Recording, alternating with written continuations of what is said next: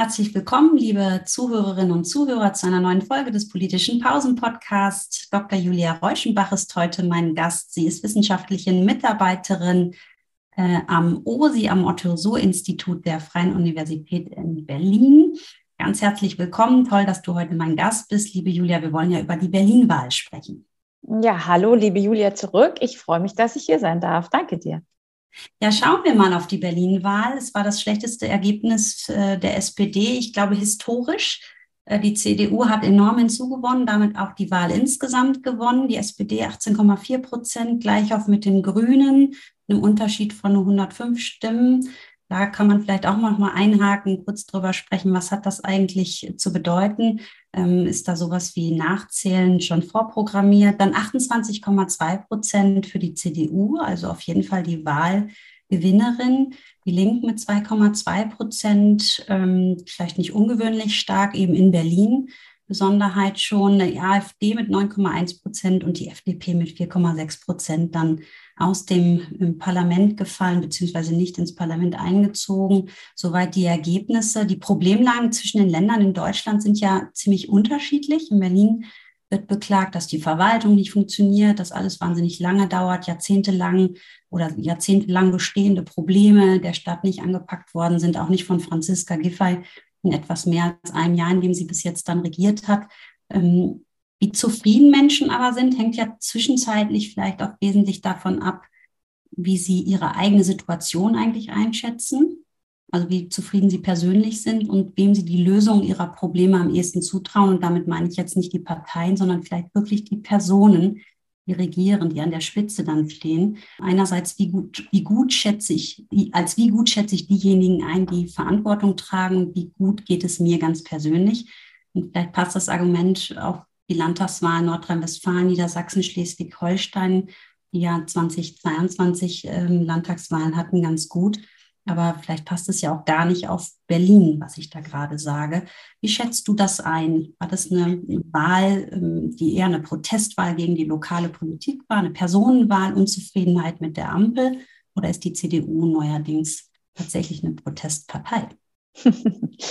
Also ich glaube, letzteres ähm, können wir mal noch in Frage stellen. Also äh, sie war äh, jetzt in der Berlin-Wahl Protestpartei und das muss man auch tatsächlich, also kann man den Zahlen ganz klar entnehmen. Sie hat enorm profitiert von der Unzufriedenheit der Berlinerinnen und Berliner über die bisherige Senatsarbeit und die im Senat agierenden Parteien, also SPD, Grüne und Linke ähm, und hat weniger die Wahl damit gewonnen, dass sie jetzt selbst programmatisch und ähm, parteibezogen mit Blick auf zum Beispiel lang etablierte Parteibindungen hätte da ähm, ja, viele Wählerinnen und Wähler gewinnen können. Aber was du ansprichst, ist natürlich für Berlin irgendwie immer eine spannende Debatte. Ich habe den Eindruck, wenn man hier lebt, wenn man die Menschen beobachtet, die Wahl beobachten darf, niemand ist frei von einem ambivalenten Verhältnis zu dieser Stadt. Ähm, ist irgendwie diese Woche war in der Zeit zu lesen, ähm, alle schimpfen drüber, aber alle wollen hin. Ähm, und ich glaube, das charakterisiert eigentlich Berlin und den Zustand Berlins ganz gut. Also es gibt eine gewisse Faszination, die, glaube ich, auch dazu führt, dass man vieles, was nicht gut läuft, lange aushält. Und ähm, gleichzeitig gibt es aber jetzt doch einen gewissen Unmut, der sich aufgestaut hat. Und du hast ja Zufriedenheit als wichtige Skala angesprochen. Und da sehen wir, dass Berlin nicht nur 2023, sondern schon seit Jahrzehnten im, das Schlusslicht bildet unter denjenigen oder unter den Bundesländern, wenn gefragt wird, wie zufrieden sind Sie eigentlich mit Ihrem Senat? Und das ist auch unabhängig von der parteipolitischen Zusammensetzung dieser jeweiligen Koalitionen, sondern wir sehen, da ist die Zustimmung konstant niedrig. Und das deutet so ein bisschen an, dass einfach die Stadt nicht nur wie jedes andere Bundesland auch Baustellen hat, sondern dass hier wirklich Großbaustellen über Jahrzehnte nicht hinreichend bearbeitet wurden. Und das hat im Wahlergebnis jetzt wirklich ein, ein Votum gefunden, womöglich auch, weil der Leidensdruck steigt in so einer dynamischen Gesellschaft, wie wir sie sind, wo Digitalisierung, wo ja auch Dynamik als Erfordernis äh, gefragt sind. Da fallen einem einfach monatelange Verwaltungs Hängepartien, marode Schulen und vieles andere viel mehr auf die Füße, als das vielleicht noch vor 20 oder 25 Jahren der Fall gewesen wäre. Und mein Eindruck ist auch Berlin als Start-up, als Technologiestadt mit durchaus äh, respektablem Wirtschaftswachstum merkt das jetzt mehr. Und das Wahlergebnis ist sicherlich auch ein Indiz dafür. Und wenn man dann drauf schaut, dein zweiter Punkt, wer kann Probleme lösen, dann sehen wir auch da, würde ich sagen, am Ende zwar eine Landtagswahl, keine bundespolitischen ähm, Großeinflüsse, die wir aber befürchtet hatten äh, für diese Wahl, angesichts der Tatsache, dass es die erste Wahl jetzt war nach den ja, Debatten über Wut, Winter und heißen Herbst, wo man also weitaus anderes hätte erwarten können.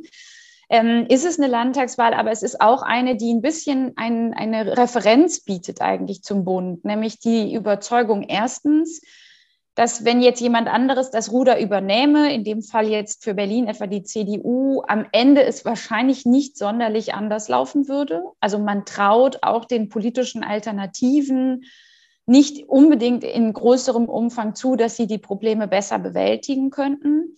Zweitens sehen wir, ähm, dass es große Fragen gibt äh, hinsichtlich der Überlegung, wer kann es überhaupt? Also Problemlösungskompetenz immerhin bei der CDU bei 27 Prozent jetzt angelangt, die SPD mit 17 schon deutlich dahinter, aber es sind eben auch ein Viertel aller, die gewählt haben, die sagen, ähm, keiner äh, keinem traue ich zu, dass, diese, dass er die Probleme dieser Stadt in den Griff bekommt. Und das, glaube ich, beschreibt ganz gut, wie diffus ähm, die Lage in Berlin ist und dass eben auch alte Slogans, ich erinnere an arm, aber sexy, ähm, nicht mehr so ganz greifen und dass Berlin sich damit ähm, jetzt etwas salopp formuliert, in dem Podcast kann man das ja mal machen, äh, auch nicht mehr rausreden kann aus diesen ähm, never-ending Stories äh, ganz vorneweg der, der gordische Knoten der Berliner Verwaltungsbürokratie. Jetzt haben wir differenziert über die Zahlen gesprochen, derjenigen, die zur Wahl gegangen sind und wie sich das verteilt hat oder übersetzt hat in das Wahlergebnis ähm, für die Parteien. Ähm, aber zur, Wahl, zur Wahrheit gehört ja auch, dass die Wahlbeteiligung mit 63 Prozent vielleicht nicht dramatisch gesunken ist, nicht dramatisch schlecht war, wenn man jetzt äh, Nordrhein-Westfalen zum Maßstab macht mit 55 Prozent Wahlbeteiligung beim letzten Mal. Im Vergleich zu 2021 war sie natürlich deutlich schlechter, aber das hat mit der gleichzeitig stattgefundenen Bundestagswahl zu tun, dass sie da bei 75,4 Prozent war, also eher ein Ausreißer nach oben. Ähm, aber trotzdem sind ja bei dieser Wahl zweiter Ordnung wieder viele Menschen, nämlich mehr als ein Drittel nicht zur Wahl gegangen. Die Besonderheit war sicherlich, es war eine Wiederholungswahl. Würdest du sagen, das hat eher geschadet oder hat es das Vertrauen gestärkt? Sie musste durchgeführt worden. Es ist auch juristisch, rechtlich entschieden worden. Das hätte man also nicht anders machen können. Und trotzdem kann man ja die Frage stellen, Woran liegt das, dass so viele Menschen nicht zur Wahl gehen? Gerade wenn du sagst, es herrscht eine große Unzufriedenheit, dann könnte man ja auch umgekehrt sagen, dann geht man zur Wahl und dann wählt man eben anders. Ein bisschen ist das so passiert. Wir, wir sehen das in den mm. Wahlen, aber auf der anderen Seite eben, äh, es kann ja auch eine Form von Desinteresse sein. Was stimmt im Berlin nicht?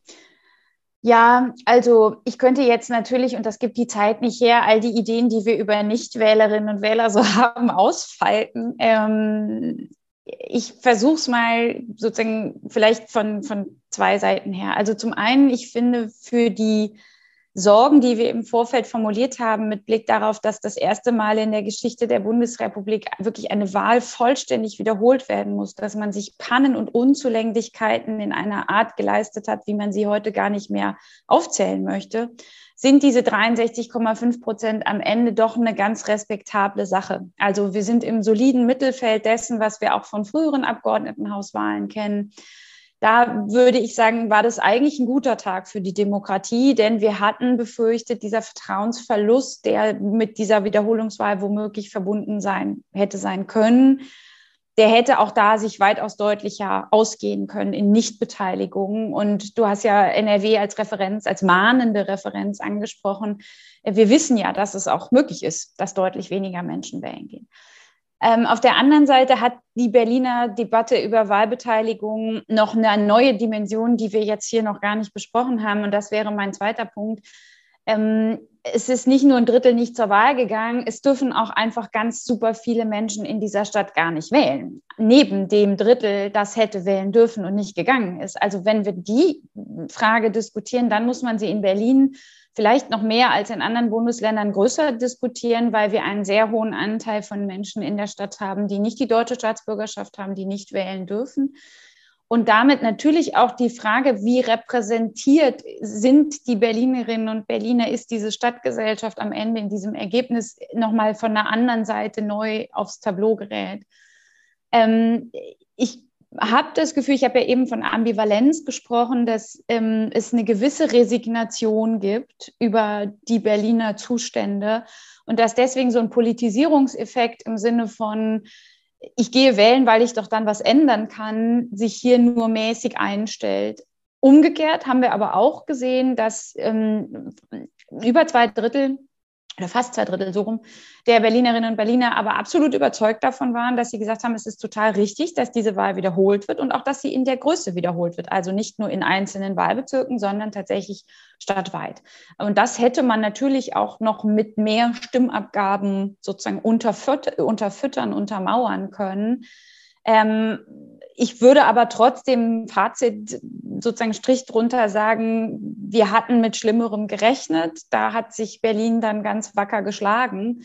Ähm, aber man muss natürlich auch aufpassen, die Debatte über die Frage, wer darf wählen. Es gibt Bestrebungen, dass auch die AGH-Wahl künftig ab 16 Jahren möglich sein soll. Zumindest der bisherige Senat hatte sich das vorgenommen ähm, die wird schon nochmal neu kommen, äh, wenn wir jetzt eben auch vor allen Dingen auf jene Menschen schauen, die hier in Berlin immer mehr werden und gleichzeitig aber nicht wählen dürfen. Den Punkt würde ich gerne nochmal einhaken oder anknüpfen, denn es ist ja auch eine Frage des gesellschaftlichen Zusammenhalts, der, der da sozusagen mitschwingt. Ne? Also die Herausforderungen werden ja immer mehr, auch die Frage, wie viele Menschen begeistern sich und interessieren sich eigentlich noch für diese Demokratie. Und wie du sagst, wenn dann es Wahlbezirke gibt, wo 40 Prozent nicht wählen dürfen, weil sie eben keine deutsche Staatsbürgerschaft haben, ist eben die Frage, sollte man da über eine Änderung des Wahlrechts, eine Ausweitung der Wahlberechtigung nachdenken? Oder umgekehrt, Staatsrechtler sagen dann immer, aber wenn Menschen schon sehr lange hier leben, gibt es ja auch die Möglichkeit der Einbürgerung und ähm, wenn sie sich bewusst dagegen entscheiden, dann sollten sie eben auch nicht, nicht mitbestimmen dürfen. Das ist wirklich eine Frage, genau wie du sagst, A, der Repräsentation, aber B, eben auch sich, des sich integriert, angesprochen fühlen, des Mitmachen dürfens.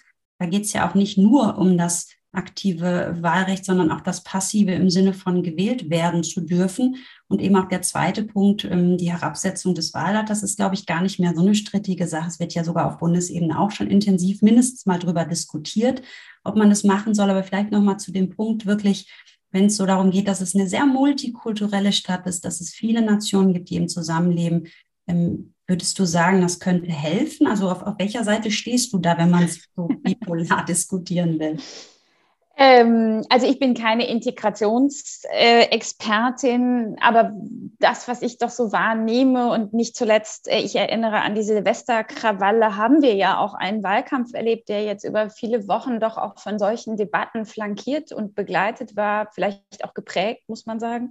Ähm, dann würde ich schon sagen, es gibt gewichtige Argumente dafür, dass Einbürgerung und damit verbunden das Wahlrecht oder Staatsbürgerschaft schlussendlich ähm, nicht am Ende eines Integrationsprozesses stehen sollte, sondern womöglich in dem nicht ganz am Anfang, aber doch deutlich früher stattfinden sollte, als das bislang der Fall ist, weil die Forschung, die es dazu gibt, darauf hindeuten, dass das ein ganz wesentlicher Faktor ist, um Integration sozusagen erfolgreich zu machen. Und da ist Berlin sicherlich ein bisschen Brennglas für gesellschaftliche Entwicklungen, die wir in anderen Bundesländern auch und auch Städten, Großstädten auch haben, aber wo Berlin doch hervorsticht. Und ja, ähm, wir haben wirklich Stadtteile, in denen die Quoten so sind, wie du es beschrieben hast. Und natürlich ähm, geht es dann nicht nur um Repräsentation, sondern es geht ja auch um den Wunsch, den Anspruch derjenigen, die Politik machen, dass sie tatsächlich wissen wollen, für wen und was sie tun. Und ähm, das, dieses Bild gibt es quasi gar nicht. Und dann bilden sich auch schwierige, ich will gar also der Begriff der Parallelgesellschaft ist so stigmatisiert und, und sozusagen negativ behaftet, aber es, es gibt Strukturen, die dann sehr stark natürlich zivilgesellschaftlich geprägt sind. Ähm, aber am Ende bleibt eben doch die Frage, wir haben schon auch den Anspruch, ja, die repräsentative Demokratie und ihre Institutionen und die Wahl ist eine ganz zentrale davon zu stärken. Insofern würde ich sagen, ja, da könnte man was dran tun, insbesondere der Tatsache geschuldet, dass die ähm, Entwicklung in Berlin ja aufzeigt, dass es, ähm, dass das mehr werden wird. Also die Stadt wächst ähm, auf die vier Millionen Einwohnerinnen und Einwohner zu. Sie ist, du hast es gesagt, sehr multikulturell. Also es gibt hier vielleicht noch mehr als andernorts sehr gute Gründe, diese Debatte zu führen. Ich würde aber auch befürchten, dass wir sie, und das haben die Debatten der letzten Wochen eben gezeigt, oft noch viel zu wenig sachbezogen führen, viel zu wenig daten- und forschungsbasiert hinsichtlich der Frage, wie gelingt Integration. Und wenn das passiert, dann erreicht man meines Erachtens am Ende das Gegenteil von dem, worum es eigentlich geht, sondern kommt womöglich an den Worst-Case-Punkt, der heißt, dass dann die Menschen mal wieder den Eindruck haben, dass über sie geredet wird, dass sie gleichzeitig mangels Wahlrecht nicht mitreden dürfen. Und das ist ein doppelter Effekt negativ, den man dann nicht wollen kann. Das ist leider schon wieder rum. Der politische Pausen-Podcast ist ja mit 15 Minuten bewusst gewollt, sehr stark zeitlich limitiert. Das ist immer total schade, weil ich so interessante Gäste habe und auch das Gespräch mit dir fand ich gerade wieder ähm, hochinteressant. Ganz herzlichen Dank, ähm, dass wir uns darüber austauschen konnten. Dieses Jahr finden noch weitere Landtagswahlen statt. Du kommentierst immer eifrig. Wir sind beide ja mit Nichtwahlforschung auch intensiv befasst. Vielleicht haben wir noch mal Gelegenheit, zu einer anderen Wahl uns auszutauschen. Vielen Dank für deinen Besuch und deine Expertise, liebe Julia Reuschenbach. Darüber würde ich mich sehr freuen. Ich danke dir für die Einladung, liebe Julia Schwan.